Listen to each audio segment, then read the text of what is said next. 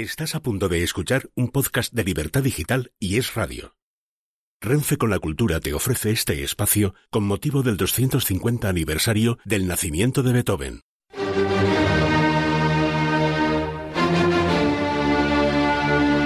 ¿Qué tal, queridos oyentes? Bienvenidos al podcast de Andrés Amorós, tercer episodio dedicado al compositor alemán Ludwig van Beethoven. ¿Qué tal, Andrés? ¿Qué tal, maestro? ¿Qué tal? Buenos días. Pues que llegamos ya a lo más conocido para todo el mundo. Yo Llegó la quinta. La quinta sinfonía de Beethoven y la sexta y la séptima. Bueno, la quinta sobre todo, mira, yo me acuerdo un libro que leí hace poco que lo ponía así con letras. Es el papa papam. Dicen que es el sonido más famoso de toda la historia de la humanidad en el terreno de la música clásica. Dio con ello Beethoven, si es verdad. Sí, bueno, un discípulo suyo, Schlinder, parece que le dijo, de este modo el destino llama a la puerta. La llamada del destino a cualquier hombre y especialmente la lucha del artista contra un mundo adverso. Yo me acuerdo siempre que Wagner, que era en fin tan romántico, tan exagerado, dice, yo no sabía a qué me iba a dedicar, pero un día escuché una sinfonía de Beethoven, me puse enfermo, me recuperé y al ponerme bueno ya sabía yo lo que era. Yo quería ser músico, como Beethoven. Es que esto da una energía tremenda, ¿eh? Esto es muy alemán. Eh, sí, bueno, hay una fuerza y una meditación y esto también se contrapesa y se compensa eh, con la belleza absoluta de la sinfonía pastoral que aparece, ¿te acuerdas? Las escenas de los campesinos Sí. en la película Fantasía Sí. y con la séptima, con esa alegría tremenda, decía Wagner que es la apoteosis de la danza, del ritmo, de la melodía que nos lleva, que nos conduce y que además yo les aconsejo que lo sigan con los dedos, con los pies, que, que se metan dentro del ritmo, que vivan no solo con los oídos, que sientan vibrar en todo el cuerpo la música de Beethoven. Mucha bipolaridad hay en Beethoven, ¿eh? Eh, bueno, en todos nosotros me temo, ¿no? Me temo que sí. Pues, Eh, escuchemos felizmente la llamada del destino de la quinta sinfonía de Beethoven. pues esto no se para, que no cese la buena música. Cuando tú quieras, Andrés, yo, como sabes, aquí me quedo a disfrutar de esta oportunidad única, de este lujo de episodios.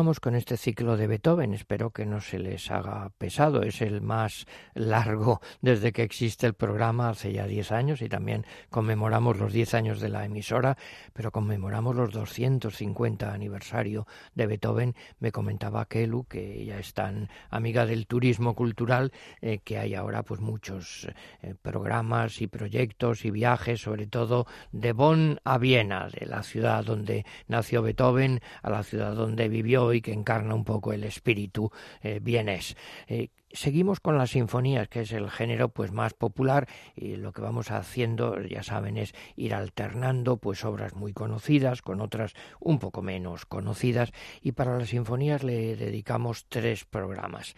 Este es el segundo y nos vamos a centrar en el primero, escuchamos fragmentos de la número uno, dos, tres y cuatro.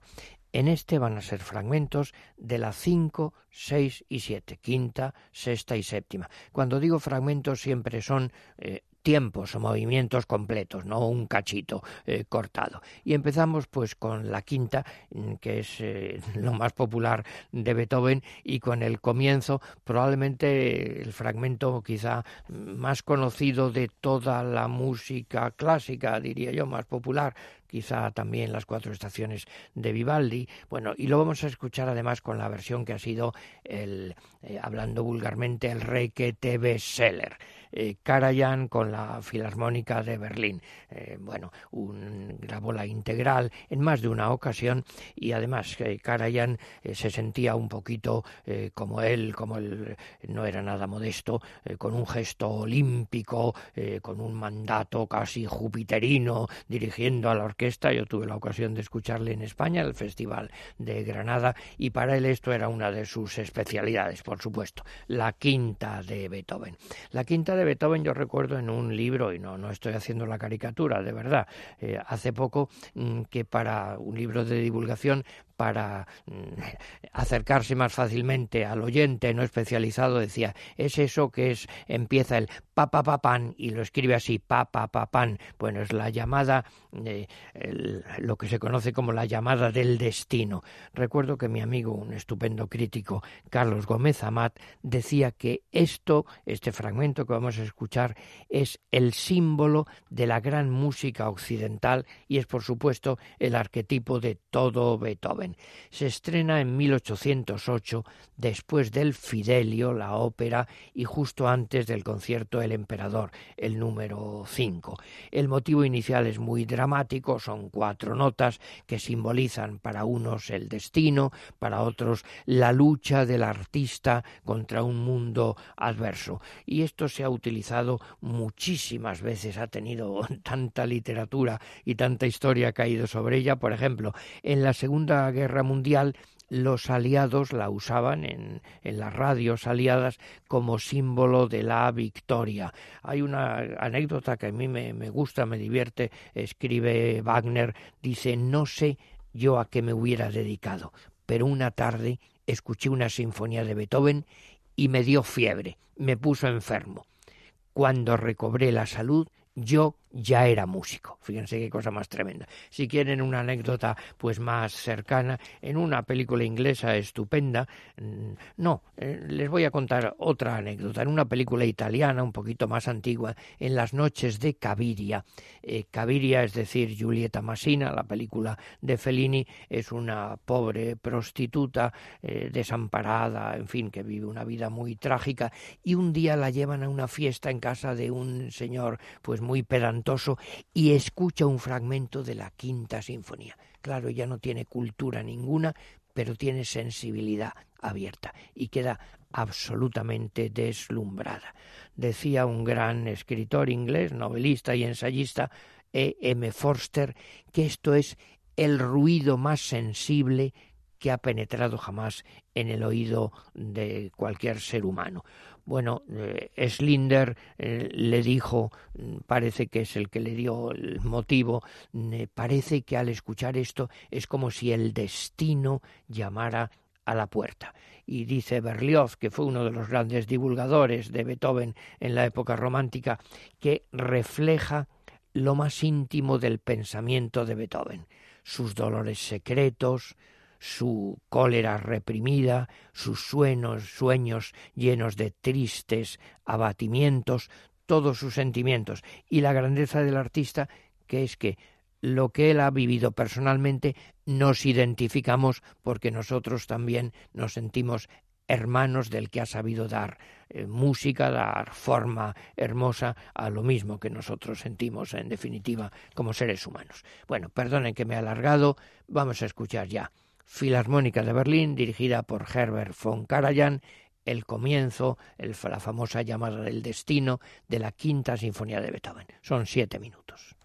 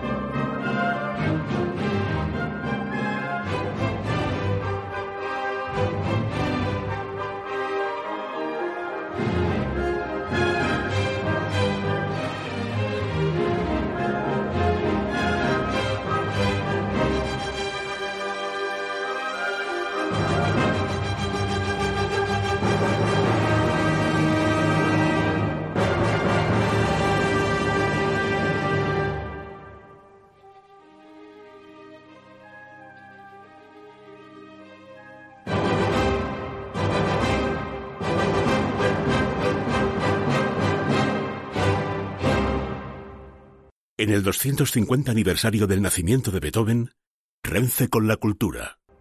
Da casi vergüenza decírselo, pero bueno, es el comienzo, la, lo que se conoce como la llamada del destino de la quinta sinfonía de Beethoven, en la versión eh, canónica, digamos, Herbert von Karajan dirigiendo a la Filarmónica de Berlín. Y ahora vamos a escuchar el final de esta sinfonía. Decía Hoffman que no hay una obra más unitaria y más simple simple no quiere decir eh, algo facilito de ninguna forma. Mm, precisamente sabemos que en Beethoven siempre hay trabajo más inspiración, que hizo cientos, según algunos, incluso miles de esquemas. Y lo vamos a escuchar esta vez en una versión pues muy distinta a la de Karajan. Eh, su enemigo mortal, digámoslo así, que en realidad lo despreciaba, decía pobrecito, pobrecito, ese no sabe fenomenología, dirigida por don Sergio Chelevidaque, que lo que él intentaba hacer, aquí lo vamos a escuchar con la Orquesta de Radio Televisión Española, él vino a España muchas veces, dirigió a la Nacional, a la Orquesta de Radio Televisión, tuvo unas broncas fenomenales, pero era un artista extraordinario porque lo que quería lograr era quitar la rutina, quitar, en fin, lo que ya hemos escuchado, pues intentar que lo oigamos como si fuera la primera vez en la vida, como si estuvieran naciendo para nosotros en ese momento. El final de la quinta sinfonía de Beethoven, dirigida por Chelevidake. Son nueve minutos.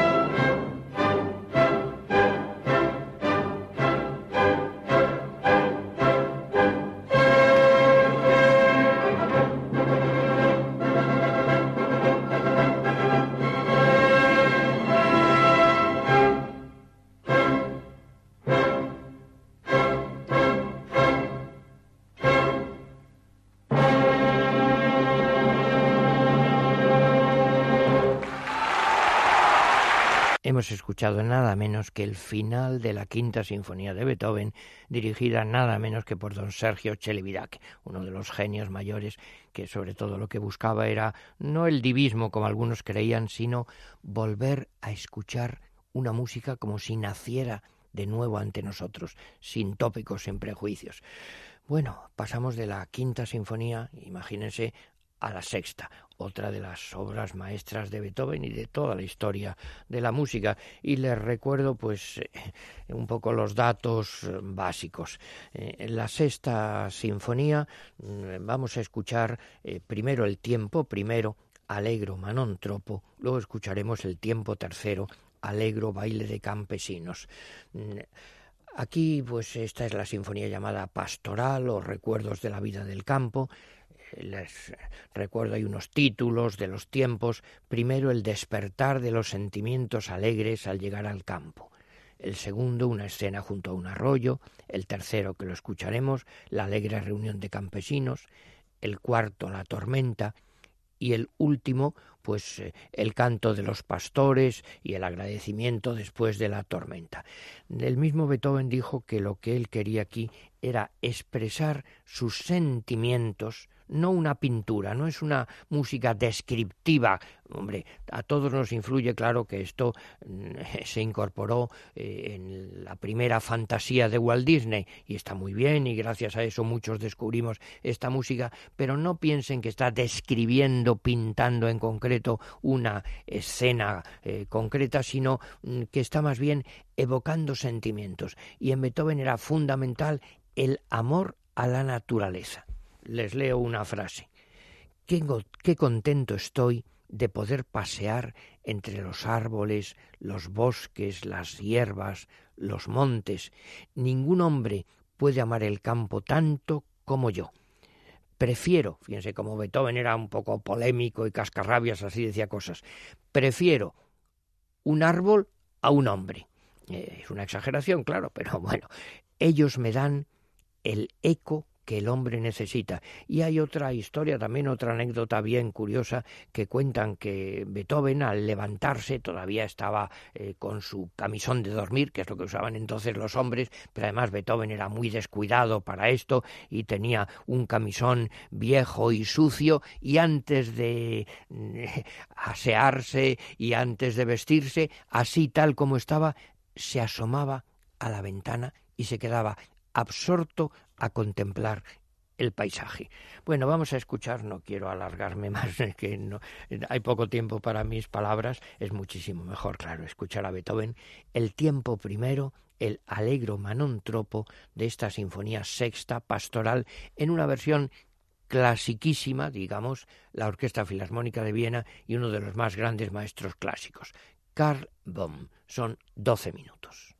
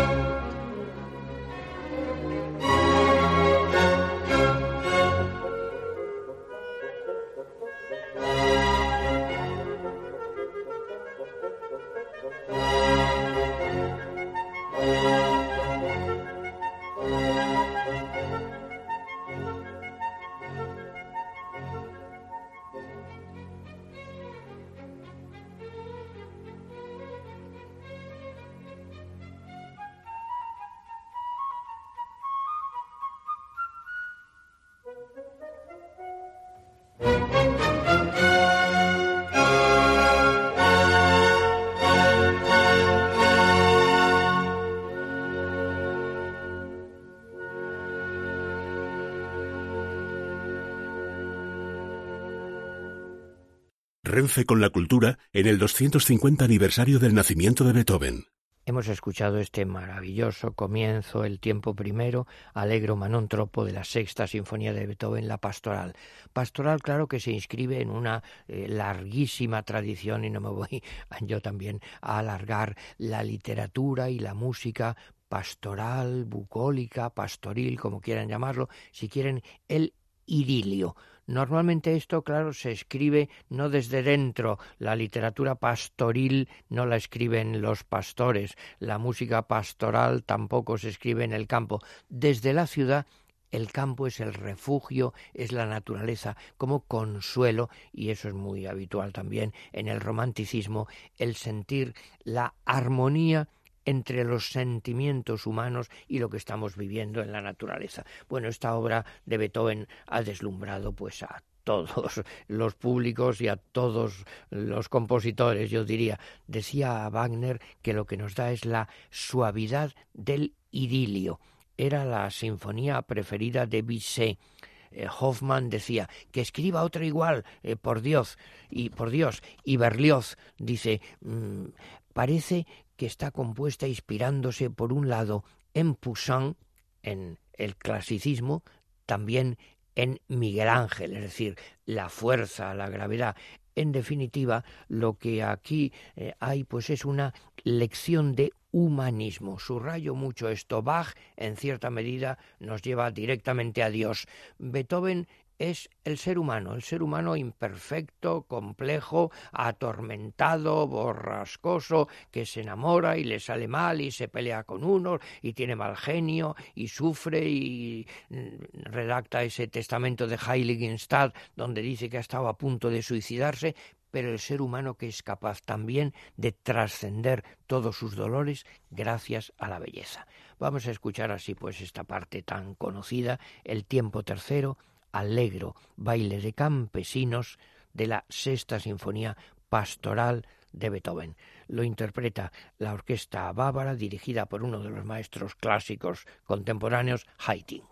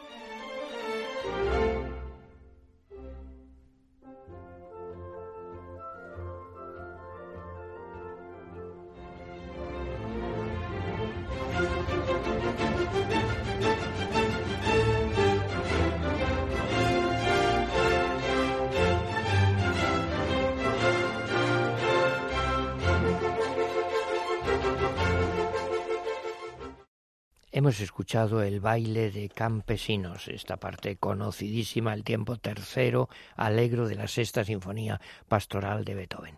Y nos queda tiempo ya solamente para un tema musical más de una obra absolutamente extraordinaria, la séptima sinfonía de Beethoven. Escucharemos el tiempo tercero presto, o sea, rápido.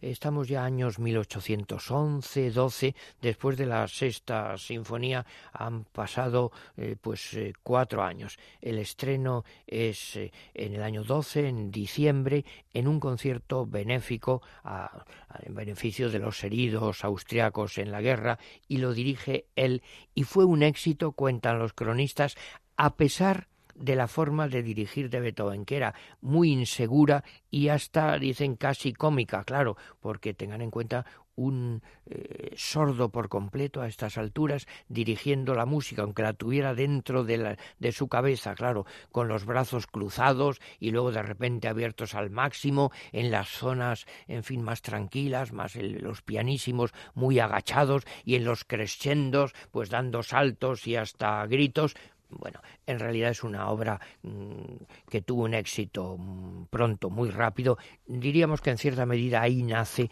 la gran popularidad de Beethoven. Es un momento de sus amores con una joven llamada Bettina Berentano. Dice Beethoven, no ha habido ninguna primavera más hermosa que la de este año porque la he conocido. Tengan en cuenta Beethoven, romántico, el amor como motor fundamental de su vida. Dice que la música lo que debe hacer es añadir fuego al espíritu. Y curiosamente hay una anécdota, a mí me divierte mucho porque es muy significativa. Bettina le escribe a Goethe. Él, Beethoven, es un hombre mm, eh, muy distinto. Por un lado, mm, él va por delante de toda la humanidad quién sabe si le alcanzaremos alguna vez, pero en todo lo relacionado con su arte es tan verdadero, tan auténtico, que nadie se atreve a acercarse a él. traduzco, que tiene muy malas pulgas, que no quiere que se metan en su vida, claro. Dicen todo lo demás, en cambio, se puede hacer de él lo que una quiera. Fíjense, Bettina Brentano, que hacía de él lo que quería, excepto en la creación que ahí Beethoven era implacable, naturalmente. Bueno, sabemos que eh, en ese momento, mm, pues Beethoven se siente feliz y que expresa en su música lo que llamó Wagner la apoteosis de la danza. La escribe a la vez que la música para el Egmont, es decir, un momento en el que mm, dice Egmont muero por la libertad es una música llena de alegría, de ritmo, sobre todo este tercer movimiento, la vehemencia, el júbilo, el ímpetu, en definitiva, la alegría incontenible. Decía mi amigo José Luis Pérez de Arteaga, por única vez, quizá, Beethoven parece estar en paz consigo mismo y es imposible resistirse al atractivo de esta música. Además, en una versión extraordinaria, lo vamos a escuchar, dirigida durante su gira por Japón por Carlos Kleiber. Les dejo con el tiempo tercero, presto, de la séptima sinfonía de Beethoven. Hasta el próximo día.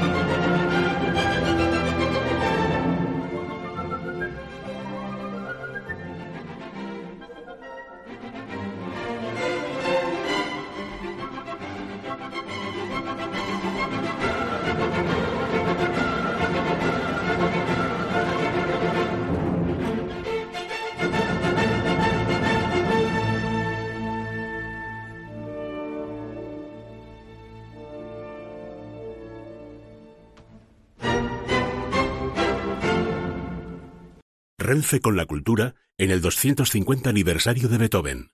Escucha este y otros programas cuando y donde quieras a través de los podcasts de Libertad Digital y Es Radio. El corazón de Paquita latiendo al enterarse de que su nieta del alma Carla por fin va a poder venir más a menudo a verla desde Madrid. Eso sí que es alta velocidad. Es importante llegar rápido, pero es más importante no dejar a nadie atrás. Renfe presenta Hablo. Alta velocidad para todos. Próximamente billetes a la venta. Renfe. Instala nuestra aplicación para iOS o Android. Entra en nuestra web esradio.fm o búscanos en iBox, Apple Podcast, Spotify y en la web de Libertad Digital y Es Radio.